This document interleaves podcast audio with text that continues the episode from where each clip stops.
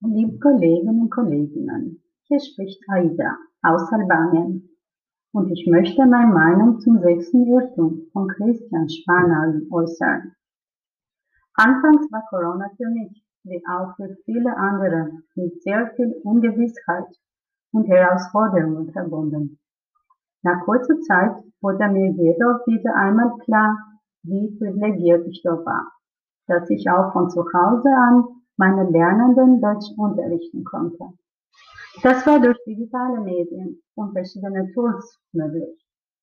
Aus den Erfahrungen während der letzten Monaten ist mir sehr klar geworden, dass die digitalen Medien auch im Fremdsprachunterricht einen positiven Lernbeitrag leisten.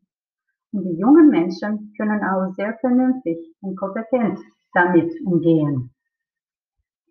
Zwar wird das Angebot an digitalen Medien und Tools jeden Tag umfangreicher. Aber wir als Lehrkräfte sollen sie erst herausfiltern und danach sinnvoll und zielorientiert in unseren Unterricht integrieren. Unsere Aufgabe ist jetzt, flexible didaktischen Konzepte zu entwickeln, in denen wir sowohl analoge als auch digitale Angebote einsetzen können damit wir den Unterricht abwechslungsreich, interessant für unseren Lernenden gestalten und auch die Lernziele vervollständigen können. Vielen Dank für das Zuhören und ich freue mich auf eure Rückmeldungen. Liebe Kolleginnen und Kollegen, hier spricht Aida aus Albanien und ich möchte meine Meinung zum sechsten Irrtum von Christian Spanal äußern. Anfangs war Corona für mich, wie auch für viele andere, mit sehr viel Ungewissheit und Herausforderungen verbunden.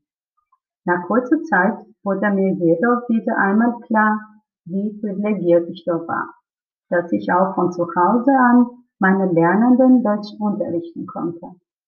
Das war durch digitale Medien und verschiedene Tools möglich.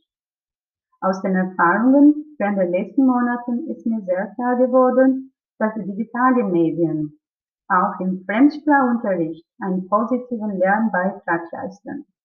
Und die jungen Menschen können auch sehr vernünftig und kompetent damit umgehen. Zwar wird das Angebot an digitalen Medien und Tools jeden Tag umfangreicher.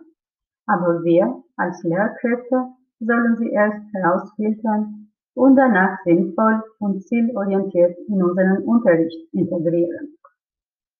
Unsere Aufgabe ist jetzt, flexible didaktischen Konzepte zu entwickeln, in denen wir sowohl analoge als auch digitale Angebote einsetzen können, damit wir den Unterricht abwechslungsreich, interessant für unseren Lernenden gestalten und auch die Lernziele vervollständigen können. Vielen Dank für das Zuhören und ich freue mich auf eure Rückmeldungen.